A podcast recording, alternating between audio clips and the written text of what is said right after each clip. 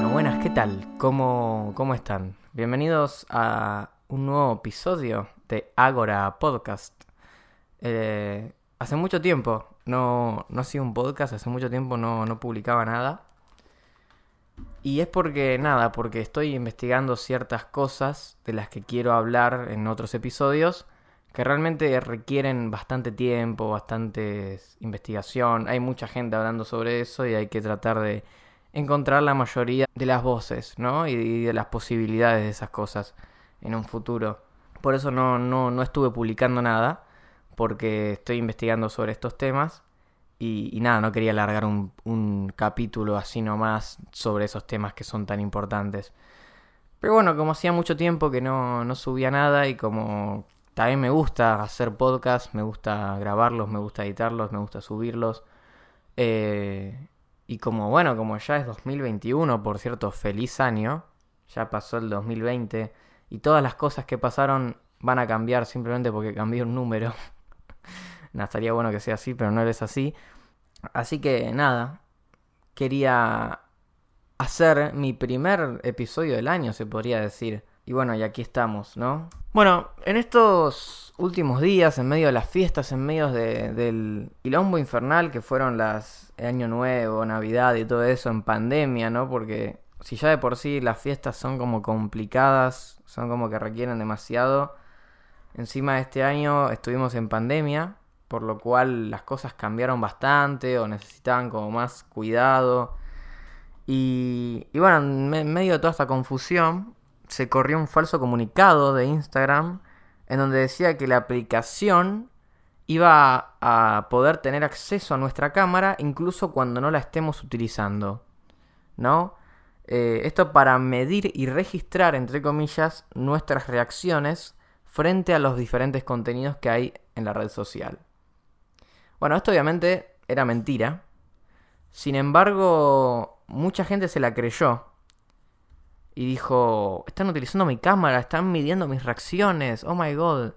Bueno, en parte puede parecer muy tonto eso, pero en parte es real, porque ya existe la tecnología para entender nuestras emociones. Este tipo de tecnologías se llaman Emotion AA o IA emocional, pero bueno, como siempre todo queda mejor en, en inglés. Y no es una tecnología particularmente nueva, sino que los primeros estudios que se hicieron en el MIT datan de 1995. Y bueno, este tipo de tecnologías claramente, además de medir, registrar y de alguna manera guardar las emociones humanas, ayuda a tener una interacción más natural entre humano y máquina. O sea, vos como humano, cuando interactúas con otro humano, eh, cambias tu comportamiento según cómo se ven las expresiones, las poses, la mirada del otro. O sea, uno se da cuenta si está molestando a la otra persona.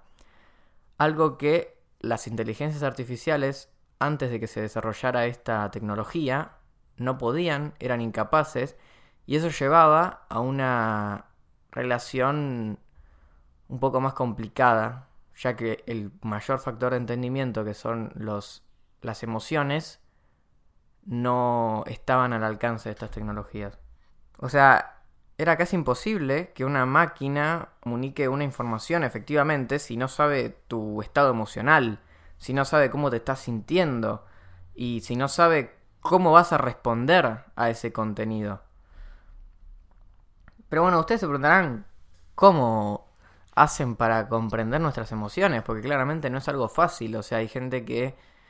Eh, hay gente con ciertas, ciertos trastornos, como el espectro autista, que no son capaces de reconocer las emociones concretamente. ¿Y cómo hacen que una inteligencia artificial eh, pueda reconocerlos? Bueno, como humanos, cuando nos comparan con inteligencias artificiales, nosotros nos jactamos o decimos que nuestro punto fuerte es que sabemos leer las emociones, sabemos cómo tratar a otro humano, porque nosotros tenemos emociones y las inteligencias artificiales no. Pero las inteligencias artificiales tienen también su punto fuerte, que es analizar datos y estudiarlos. ¿Y qué tal si nuestras emociones en realidad son datos? Bueno, para se utilizaron 6 millones de rostros de 87 países diferentes para entrenar algoritmos de aprendizaje profundo. Esto quiere decir que utilizaron patrones, o más que patrones, eh, diferentes variables para eh, entrenar algoritmos. A partir de este conjunto de datos tan diverso, la inteligencia artificial aprenderá qué métricas del lenguaje corporal y los patrones eh, coinciden con las diferentes emociones y pensamientos. En cuanto a la voz, pueden escuchar las inflexiones de voz y catalogar cuándo se correlacionan con las diferentes emociones. Por ejemplo, si vos hablas así como a regañadientes, o sea, como, o la concha de tu madre, como que la, la, la inteligencia artificial va a reconocer que ese es un patrón y lo va a relacionar con el enojo.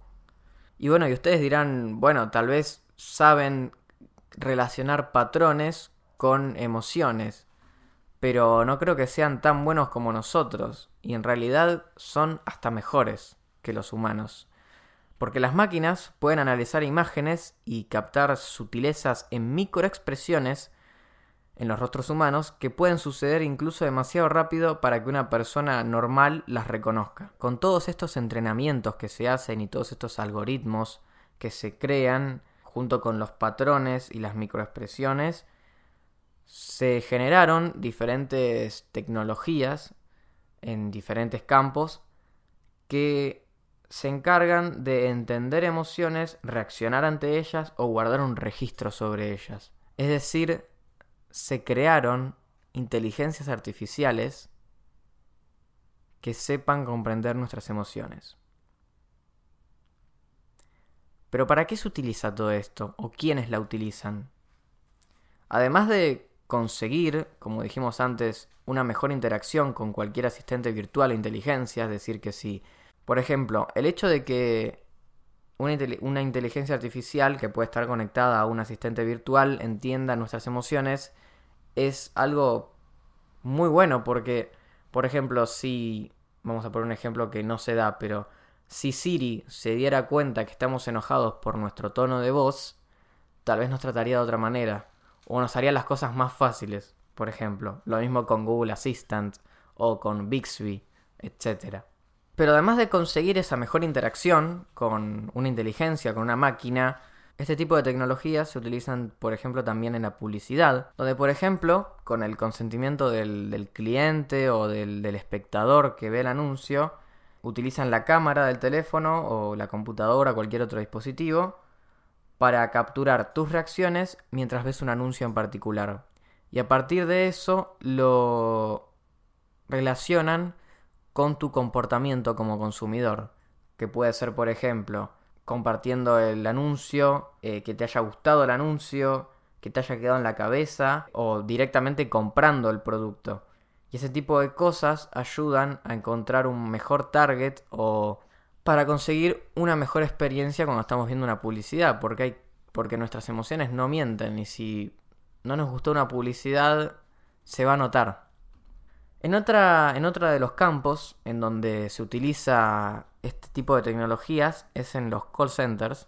Eh, la tecnología de bueno esta bueno las tecnologías de cogito o, en español cogito, pero vamos a decirle cogito porque si le decimos cogito va a quedar medio mal. ayuda a los, a los agentes de, los call centers a identificar los estados de ánimo de los clientes en el teléfono y ajustar la forma en que manejan la conversación en tiempo real. O sea, el software o el programa le indica a los, a los agentes, a las personas que trabajan en el call center, eh, cómo se encuentra la otra persona, si está enojada, si está feliz, si está triste, según su voz. A partir de eso, los operadores pueden llevar la conversación de una manera o de otra, como para no, como para no empeorar el servicio al cliente, ¿no? Eh, este software de análisis de voz se basa en años de investigación del comportamiento humano para identificar patrones de voz. Se estima que utilizaron casi 20 millones de voces con diferentes tonos, ¿no? Otro de los campos en donde se utiliza, y esto me parece muy lindo y muy muy copado es en la salud mental. En diciembre de 2018 eh, lanzaron una aplicación de monitoreo de salud mental. La aplicación que se llama Companion escucha a alguien que habla en su teléfono y analiza la voz del hablante y el uso del teléfono en busca de signos de ansiedad y cambios de humor. Esto ayuda en las líneas de prevención de suicidio, o sea, se puede crear un perfil, obviamente no como el que puede crear un profesional, pero a partir de nuestros movimientos en el teléfono y cómo hablamos, se puede crear un perfil de ciertos rasgos, ya sean, como dije antes, de ansiedad o depresión o cambios de humor. Otro ámbito interesante donde se utilizan este tipo de tecnologías de reconocimiento de emociones es en los automóviles, en donde si bien el foco siempre está en tratar de evitar las amenazas de afuera, ya sea un auto mal estacionado, un auto que se cruza, un peatón, etcétera, etcétera. En el interior del auto también hay una variedad de distracciones que pueden afectar a la seguridad, ya sea de uno mismo o de otros en el tránsito. Entonces se han creado como ciertas, ciertas tecnologías que permiten que el automóvil reconozca si un conductor está discutiendo con el pasajero que está al lado.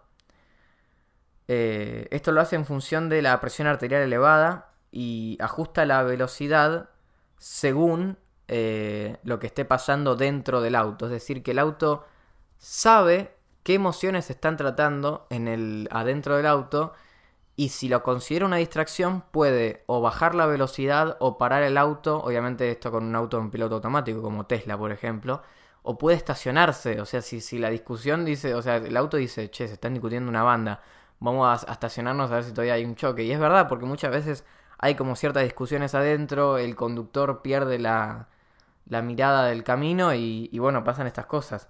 Y que, y bueno, a partir del entendimiento de las emociones, de lo que está pasando, lo que está sucediendo, eh, puede tomar decisiones para preservar la seguridad tanto de las personas que están adentro del auto como para las personas que están afuera, ¿no? Otra cosa que también eh, hace, obviamente, además de entender las emociones, entiende el nivel de, sueño del, del conductor según las expresiones que hace con su cara. Por ejemplo, si bosteza más de tantas veces o si tiene los ojos que se van durmiendo, para el automóvil y lo estaciona y no lo deja, eh, digamos, manejar hasta que no esté descansado. Y eso es algo que obviamente ayuda y que obviamente si, eso, si bien esto está en pocos autos en este momento, porque es una tecnología bastante avanzada, eh, probablemente si en un futuro está en la mayoría de los autos se podrían evitar, no te digo todos, pero casi todos los choques en el tránsito y todos los accidentes de tránsito. También, como dijimos anteriormente, eh, hay un, un grupo de personas que no pueden entender correctamente las emociones y son las personas que padecen del trastorno del espectro autista. Y estas personas eh, pueden ser ayudadas por esta inteligencia artificial y pueden ser utilizadas como una especie de tecnología de asistencia. Los monitores portátiles o tablets pueden detectar sutilezas en las expresiones faciales o el lenguaje corporal de una persona con autismo, como un pulso elevado, que otras personas tal vez no puedan ver. Porque no solo los autistas tal vez no pueden entender las emociones, sino que no pueden expresarlas. Entonces las inteligencias artificiales están concentradas en eso, mientras que otra persona podría no estar tan concentrada o no sepa cómo comprender las emociones de una persona autista. Entonces, esta, estas tecnologías funcionan como una especie de traducción, ya sea para el chico autista, para entender las emociones de los otros, como para las otras personas para entender las emociones de eh, la persona autista. También existen prótesis comunicativas, como dije, que ayudan a las personas autistas a aprender a leer las expresiones faciales de los demás. Un ejemplo es un juego en que la persona usa la cámara de la tablet para identificar ya sean caras sonrientes o fruncidas en las personas que la rodean. Entonces el chico puede aprender, entrenar y además entender las emociones de una manera tal vez muchísimo más divertida, ¿no? Y conectada al mundo real. Algo que me flasheó mucho es que este tipo de tecnologías también se están empezando a utilizar en las empresas, más específicamente en el área de recursos humanos. Como estas tecnologías son capaces de entender las emociones a través de una cámara de video, o sea, las monitorea a través de una cámara de video, Imaginen si se utilizan cámaras como las que se utilizan, como sean las cámaras de seguridad, eh, se utilizan también para monitorear el estado de ánimo de los empleados. Entonces, esto es muy loco porque eh, teniendo una cámara de seguridad pueden traquear el ánimo de sus empleados y si el ánimo de sus empleados es bajo, tal vez cambiar sus políticas o preguntar, che, ¿qué anda pasando? O si el, ánimo de sus empleados es bueno, no sé, poner más tareas o, lo que sea. Y esto ayuda, en, esto ayuda muchísimo en la efectividad de los empleados en, eh, en las empresas, ¿no? Y además hace que obviamente estas personas, las personas que trabajan, los empleados, puedan sentirse mucho más contenidos sin necesariamente tener que tener a alguien ahí viendo las emociones de todos, sino una máquina que va diciendo, che, esta persona está mal, esta persona está bien, eh, el ánimo general es este, y, y realmente ayuda muchísimo a entender a las personas. Bueno, quedó claro, me parece que las inteligencias pueden entender nuestras emociones y pueden registrarlas y pueden hasta a veces ser más conscientes de nuestras emociones que los humanos pueden ser, otro humano puede ser con las nuestras. Y a veces pueden ser mucho más conscientes de nuestras emociones que otro humano puede ser con las nuestras.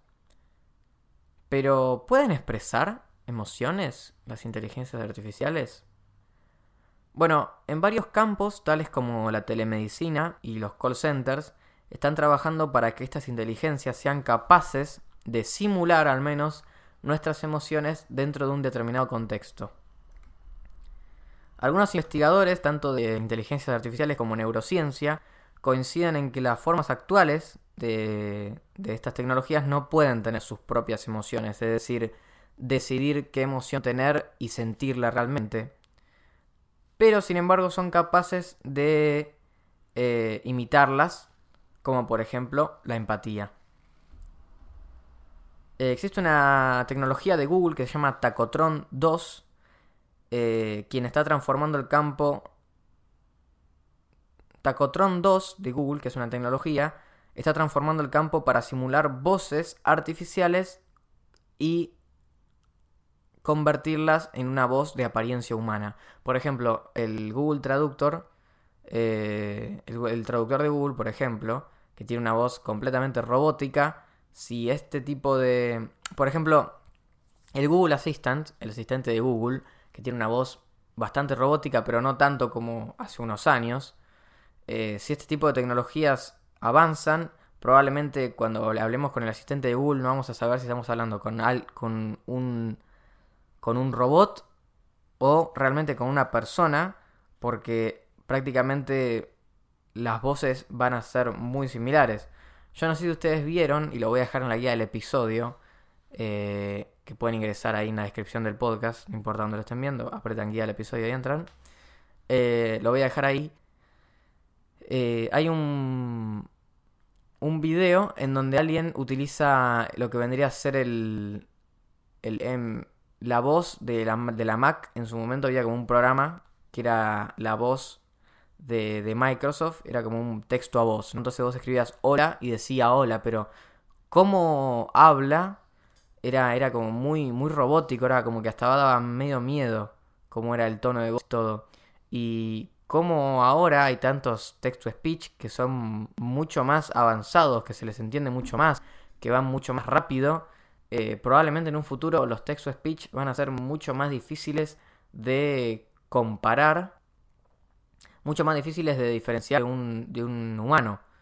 O sea, y con eso, bueno, también van a venir otras cosas como los, los deepfakes, por ejemplo. O sea, si una inteligencia es capaz de, de mm, simular nuestra voz a la perfección, van a poder hacer, decirnos cosas que no dijimos en realidad.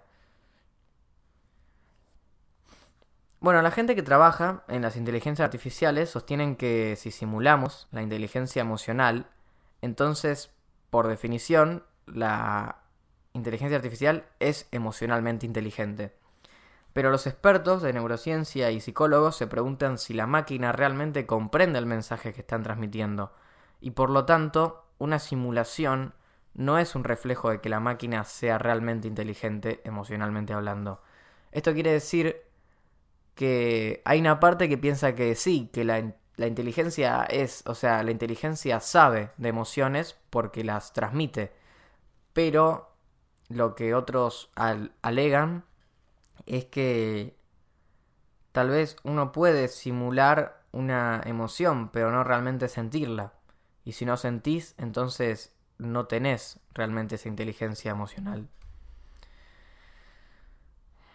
Todavía estamos a muchos años de tener una inteligencia general, digamos, o sea, una inteligencia que no solo eh, acapare datos y estadísticas, sino que también pueda ser inteligente emocionalmente. Pero bueno, tampoco hay que ser injustos. Si bien las inteligencias artificiales no son perfectas entendiendo emociones y replicándolas, creo que los humanos tampoco. Las emociones son intrínsecamente difíciles de leer y a veces existe una desconexión entre lo que uno dice que siente y lo que en realidad siente. Así como en su momento no imaginábamos que íbamos a poder entablar una conversación con una inteligencia artificial y a día de hoy en nuestros teléfonos podemos hablarle a cualquiera de los asistentes, tal vez en un futuro las inteligencias tengan la posibilidad de leer las emociones hasta mucho mejor, de leer y expresar emociones hasta mucho mejor que los que nosotros mismos como humanos. Tal vez en un futuro no va a ser necesario tener otras personas que comprendan nuestras emociones. Y así, de alguna manera un poco distópica y medio cyberpunk, no vamos a necesitar una interacción con otros humanos porque las inteligencias van a saber suplir esa contención y comprensión en cuanto a nuestras emociones. Pero bueno, me gustaría saber ustedes qué piensan. ¿Piensan que en algún momento las inteligencias artificiales y, este, y esta variedad de tecnologías van a saber llegar a un punto en el que nos comprendan hasta mejor que otros humanos? ¿O el humano siempre va a comprender mejor a otro humano? Pueden dejarme una nota de voz o escribirme en cualquiera de mis medios sociales, eh, ya sea en Anchor o en, Facebook, no, en Facebook, no, en Twitter o Instagram. Como siempre los enlaces están en la descripción. Muchas gracias por escucharme. Esto fue Agora Podcast.